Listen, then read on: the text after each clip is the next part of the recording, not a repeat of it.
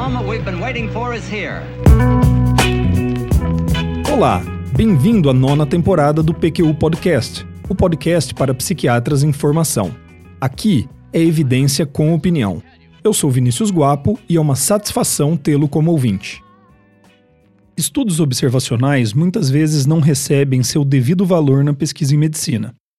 São reconhecidos como úteis na busca de fatores de risco e protetores para doenças, e também na avaliação de intervenções aplicadas em saúde pública.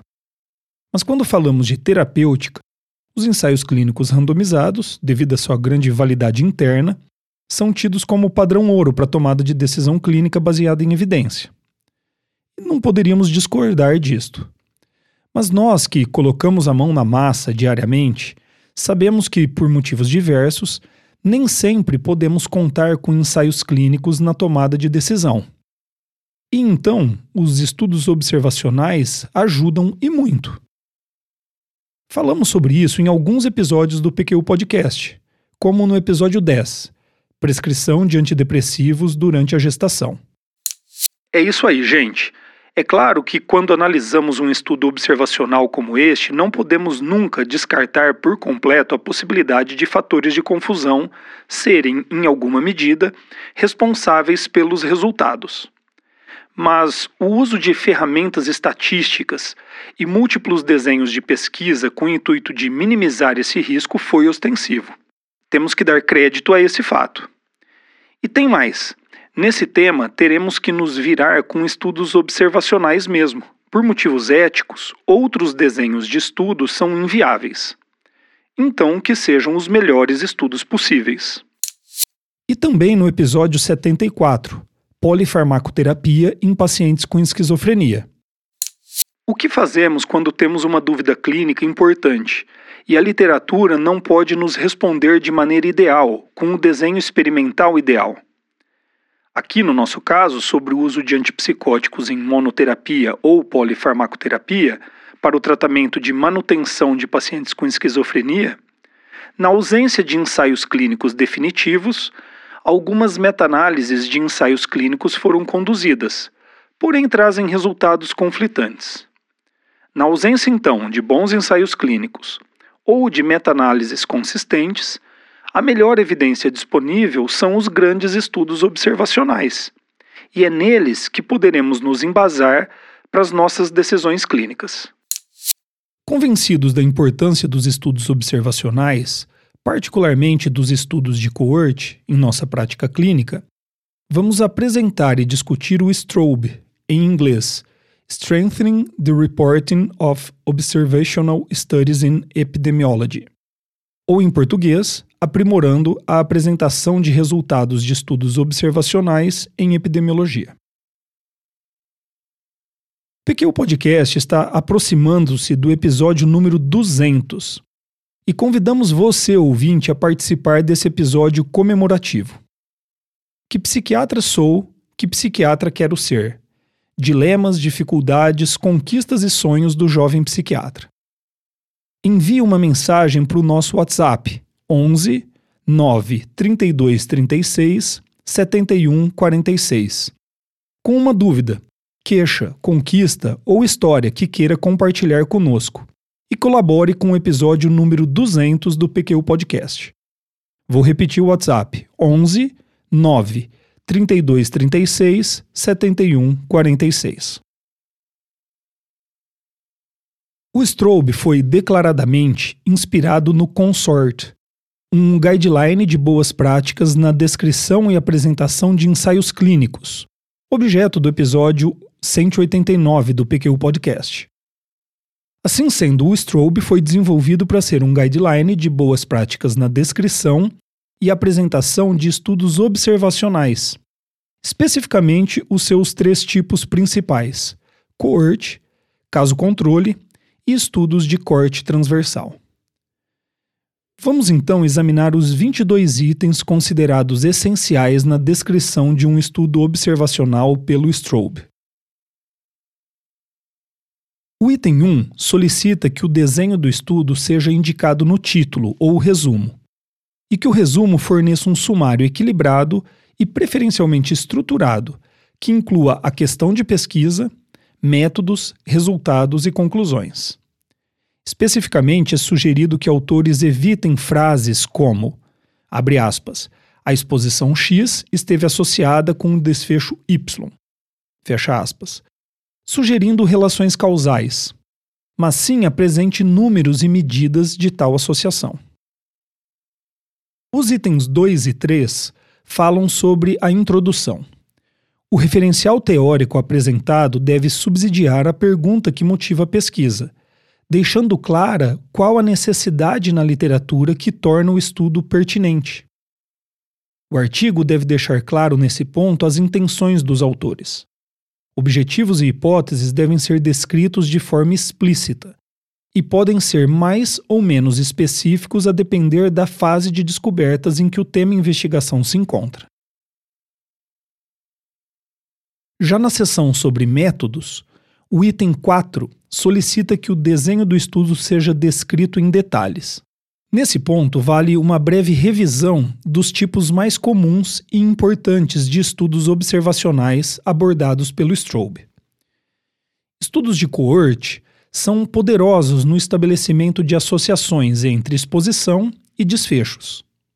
Nas coortes, os pesquisadores avaliam a exposição do indivíduo no início da observação e deixam o tempo passar, para posteriormente avaliar a ocorrência de desfechos de interesse grupos expostos e não expostos, assim como grupos com diferentes níveis de exposição, são contrastados em relação a múltiplos desfechos de interesse, comumente em diferentes pontos no tempo de segmento. Em estudos caso-controle, os pesquisadores partem do desfecho e buscam fatores de interesse que possam estar associados a tais desfechos. A razão de chances da exposição a potenciais causas para o transtorno é calculado entre casos e controles. Estudos de corte transversal avaliam todos os indivíduos em uma amostra no mesmo momento, geralmente para avaliar a prevalência da exposição a fatores de risco para um determinado transtorno. O Strobe desaconselha o uso de termos como prospectivo versus retrospectivo, ou concorrente versus histórico, e recomenda que autores descrevam exatamente como e quando a coleta de dados ocorreu. O item 5 solicita a descrição do contexto, locais e datas de coleta de dado. O item 6 e seus subitens abordam os participantes do estudo. Se, por um lado, para tornar um estudo viável, os pesquisadores precisam restringir a população a ser investigada, por outro, para utilizar os resultados na prática clínica, leitores precisam entender se os resultados encontrados para aquela população específica podem ser generalizados para os pacientes que assiste. É por esse motivo que os critérios de seleção de participantes, assim como a população base de onde os participantes foram selecionados e os métodos de recrutamento, precisam estar definidos de maneira clara. Especificamente em estudos de coorte, o protocolo de acompanhamento dos voluntários e a particularidade de ser ou não o mesmo para todos os voluntários é importante para o leitor poder julgar a validade dos resultados. Já em estudos caso-controle, a escolha de casos e controles é crucial na interpretação dos resultados e avaliação de sua validade. A questão é que os controles deveriam refletir a população de onde os casos foram selecionados. Métodos como o uso de vizinhos, amigos ou mais aleatórios, como uma listagem de pacientes, terão vantagens e desvantagens a depender do contexto do estudo. Critérios de pareamento, quando forem utilizados, devem ser descritos. Métodos de pareamento para tornar os grupos comparáveis são mais comuns em estudos caso-controle, mas podem ser utilizados em coortes, com a finalidade de trazer resultados mais precisos, com intervalos de confiança mais estreitos. Como o pareamento vai eleger variáveis a serem controladas, o racional para essa escolha deve estar bem descrito. Nos itens 7 e 8, o Strobe solicita que os autores definam claramente as variáveis consideradas no estudo incluindo desfechos, exposição, preditores, potenciais confundidores e modificadores de efeito, e forneçam as fontes dos dados e os métodos utilizados para mensuração. A ferramenta utilizada na mensuração pode afetar a validade e confiabilidade do estudo. Por isso, o Strobe solicita que os autores citem dados da literatura descrevendo as medidas de validade e confiabilidade das escalas escolhidas. Outro ponto importante é saber se grupos diferentes foram submetidos a protocolos de avaliação diferentes entre si. Isso é particularmente comum quando um grupo de pacientes necessita segmento médico específico para uma determinada condição. As medidas adotadas para evitar potenciais vieses são tratadas no item 9. Idealmente, pesquisadores avaliam cuidadosamente potenciais vieses durante o planejamento do estudo e levam-nos em conta na hora de descrever seus resultados. Por exemplo, em estudos caso-controle, há sempre o risco de viés de informação, o que pode ser minimizado com a escolha adequada do grupo controle. Viés de detecção é uma preocupação quando estuda-se um grupo com algum problema médico, em que o segmento clínico necessário para essa condição possa aumentar o risco de detecção de desfechos de interesse no estudo. Nesses casos, apresentar os dados clínicos pertinentes de ambos os grupos pode ser uma maneira de informar o leitor a respeito desse risco. Esse trabalho não é pequeno e deve então estar bem descrito. Digo mais, geralmente trata-se da parte que eu mais gosto ao ler estudos observacionais. Alguns autores conseguem ser muito didáticos e sempre aprendo com discussões bem feitas a respeito de possíveis vieses e maneiras de controlá-los. Um levantamento de artigos na área de saúde mental mostrou que a descrição de potenciais vieses tem sido negligenciada. Apenas 13% dos estudos avaliados mencionavam a possibilidade de viés de informação, muito comum nessa área de estudo. Os itens 10 a 12 abordam a descrição de aspectos como o tamanho da amostra, o tratamento de variáveis quantitativas e os métodos estatísticos. O tamanho da amostra é sempre importante na avaliação de um estudo. E no caso dos estudos observacionais, estará diretamente ligado ao tamanho do intervalo de confiança dos resultados encontrados. Em linhas gerais, grandes amostras vão resultar em intervalos de confiança estreitos e maior credibilidade dos resultados. A respeito do tratamento das variáveis quantitativas, o aspecto mais importante é a definição se serão tratadas em grupos, ou seja, categorias, ou como variáveis contínuas. Quando optado por categorizar grupos, o racional para as definições dos grupos deve ser descrita. Quando a opção for pela análise dos dados de maneira contínua, a linearidade entre exposição e desfecho deve ser investigada. Não sei se com você é assim, mas para mim, se a metodologia de um ensaio clínico costuma ser difícil de acompanhar, a de um estudo observacional mais ainda. Mesmo assim, alguns aspectos básicos podem ajudar. O primeiro ponto é que os autores devem ser claros quanto à natureza da análise sendo empregada, se foi pré-determinada ou exploratória, e explicar as razões para o uso de análises exploratórias, motivadas pela observação dos dados já colhidos. Devemos procurar também por estratégias utilizadas para ajustar variáveis de confusão, geralmente por estratificação ou regressão. O ideal é que a descrição da análise seja didática, explicando os procedimentos e seus objetivos passo a passo. Métodos de análise de subgrupos e interações também devem estar descritos. É muito comum que haja perda de dados durante a coleta de dados de um estudo observacional, e esse problema deve ser encarado de maneira clara.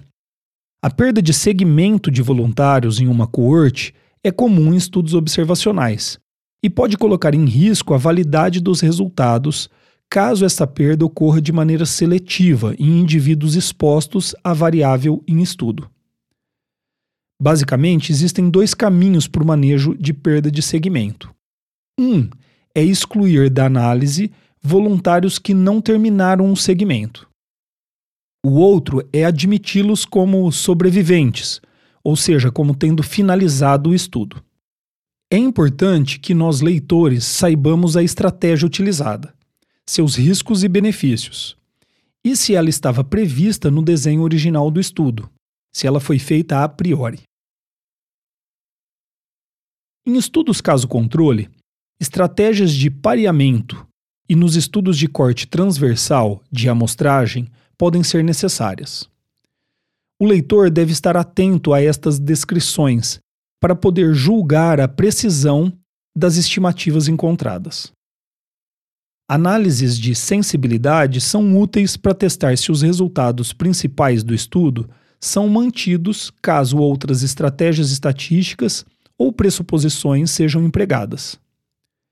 Estas análises são usadas para identificar qual a magnitude necessária para que confundidores, viés de seleção ou de informação possam distorcer uma associação encontrada no estudo.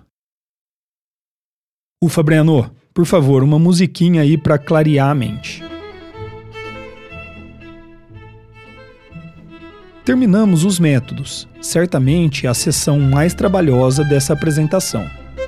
Nos resultados, alguns assuntos se repetirão e eu vou evitar estender a discussão além do necessário.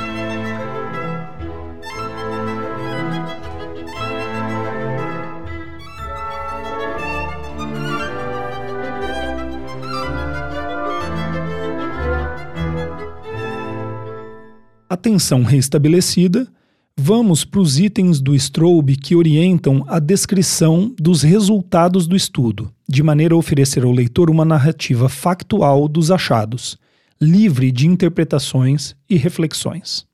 Os itens 13 e 14 solicita que o número de participantes no estudo seja descrito, por etapa, e com um delineamento dos motivos para a perda de segmento ou não participação em cada uma das etapas. No caso de coortes, o período de acompanhamento deve acompanhar a descrição. Um diagrama de fluxo é recomendado. Dados como características epidemiológicas, clínicas e sociais dos participantes podem ser apresentados em uma tabela. Ao discutir o item 6, já falamos da importância do leitor conhecer a amostra de participantes para identificar potenciais vieses de resposta e seleção além de julgar a possibilidade de generalização dos resultados para o paciente que assiste. Como já discutimos, dados faltantes podem trazer vieses e prejudicar a generalização dos resultados. Por isso é importante que o leitor seja informado da quantidade de dados faltantes para aspectos importantes do estudo. No caso de estudos de coorte, o Strobe sugere que os autores forneçam um sumário do tempo de segmento no estudo, como um todo e em suas etapas intermediárias também. O item 15 do Strobe orienta que, antes de apresentar as tão esperadas associações entre fatores de risco e desfechos, os autores apresentem os resultados descritivos. O 16 aborda a apresentação dos resultados principais.